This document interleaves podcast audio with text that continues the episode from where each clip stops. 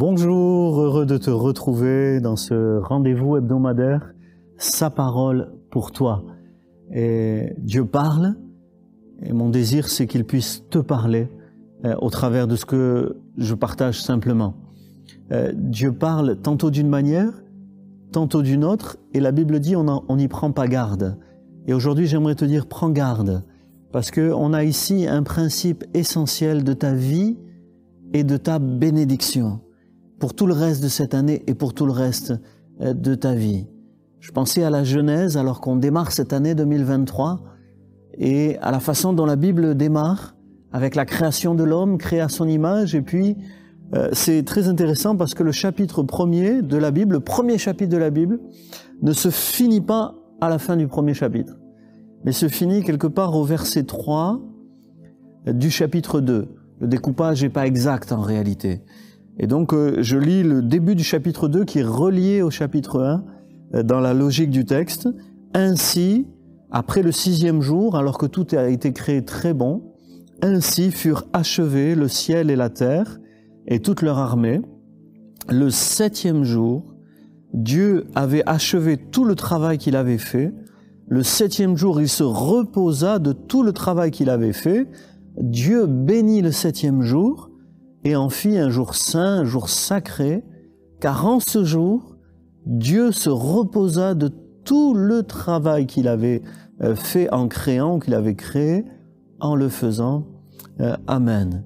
Et en voyant ainsi se finir le premier chapitre, au tout début du chapitre 2, euh, je me disais, dans la création de Dieu, dans le couronnement de la création, en fait, il y a une étape supplémentaire après la création de l'homme le sixième jour, l'homme est créé à l'image de Dieu.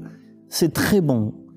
Et il y a une dignité, il y a, une valeur énorme dans l'être humain et dans tout ce que Dieu a créé. Et puis il y a un septième jour. La perfection finalement n'est pas dans ce sixième jour, c'est seulement très bon. L'homme n'est pas créé parfait, il est créé très bon. Mais c'est dans le septième jour qu'on a le couronnement de la création, la perfection de l'œuvre de Dieu dans ce septième jour dont le texte dit que ainsi il a tout achevé, son travail, et il s'est reposé. Et ça, c'est vraiment très paradoxal parce que Dieu n'est pas fatigué. Il n'avait pas besoin de se reposer. Euh, c'est pas un besoin physiologique, physique, euh, une faiblesse. Dieu n'a aucune faiblesse, il est parfait. Mais le texte dit, il se reposa. Et il y a comme là un message pour nous en réalité. Un message pour nous puisque euh, ce septième jour que Dieu va bénir, quelque part il est fait pour le repos de l'homme. Dieu se reposa comme pour montrer l'exemple à l'homme. Quand tu as bien travaillé, quand tu as tiré satisfaction de tout ton travail, tu dois te reposer, quelque part pour te renouveler, pour repartir à l'action. La vie n'est pas faite que d'activité sur activité. L'année 2023 est bien repartie sur les chapeaux de roue. Peut-être tu te souviens même plus des moments où tu t'es reposé. Et Dieu te dit, il faut te reposer à nouveau. Il y a comme un cycle de sept jours qui est très intéressant, où l'activité est le principal. Euh, la Bible dit, le précieux trésor de l'homme, c'est son activité. C'est un trésor d'être actif, faire des choses, réaliser des choses, mener des projets. C'est un trésor. Mais tout n'est pas qu'activité. Il y a aussi le repos. Sur ce cycle de sept jours, il y a un jour de repos. Un jour qui est consacré à Dieu. Un, jour que Dieu consacre lui-même.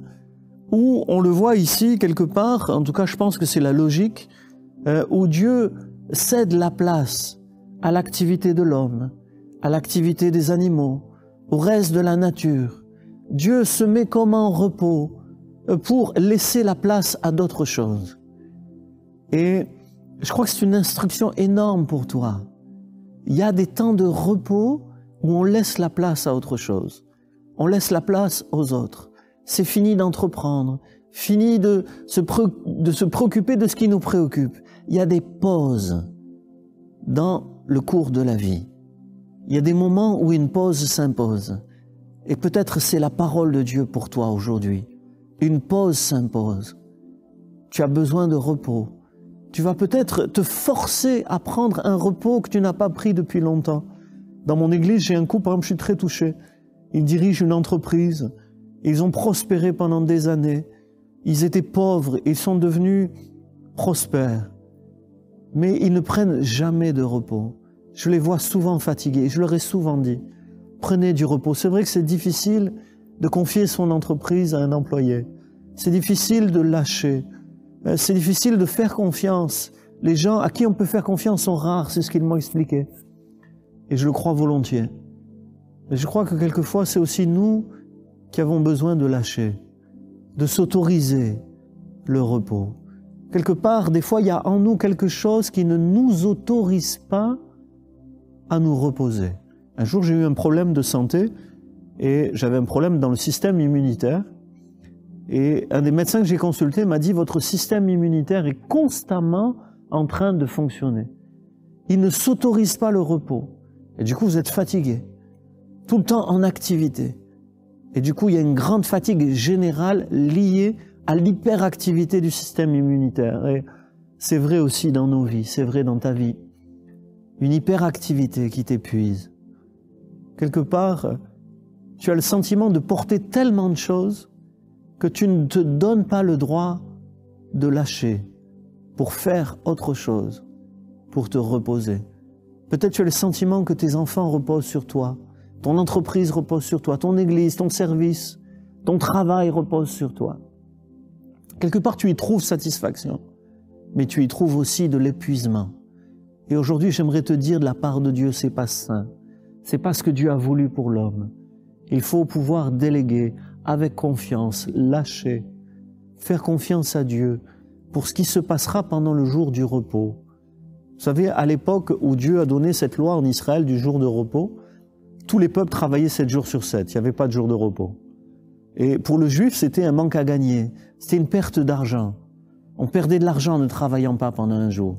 Mais il fallait faire confiance à Dieu qui s'occupait de ceux qui se reposent. Alors je ne parle pas de passer sa vie à se reposer. Je ne te parle pas euh, de passer ta vie à te reposer. Mais je parle de réfléchir à ta vie aux alternances entre activité et repos et une vie saine.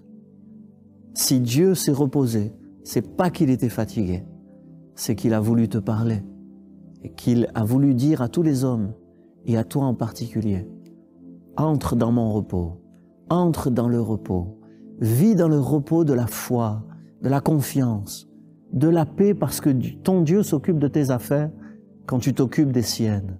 Sois un homme, une femme fidèle le dimanche à ton église. Prends du repos avec les tiens, des vacances régulièrement.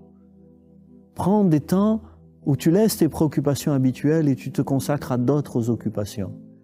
C'est ainsi que tu trouveras un équilibre et du bonheur dans ta vie. Si tu veux réagir à ce message, partager les bénédictions que tu as reçues au travers de ce message ou euh, grâce à des temps de repos dans ta vie, partage-le sur WhatsApp. Je me ferai un plaisir de te répondre et on pourra échanger à ce sujet.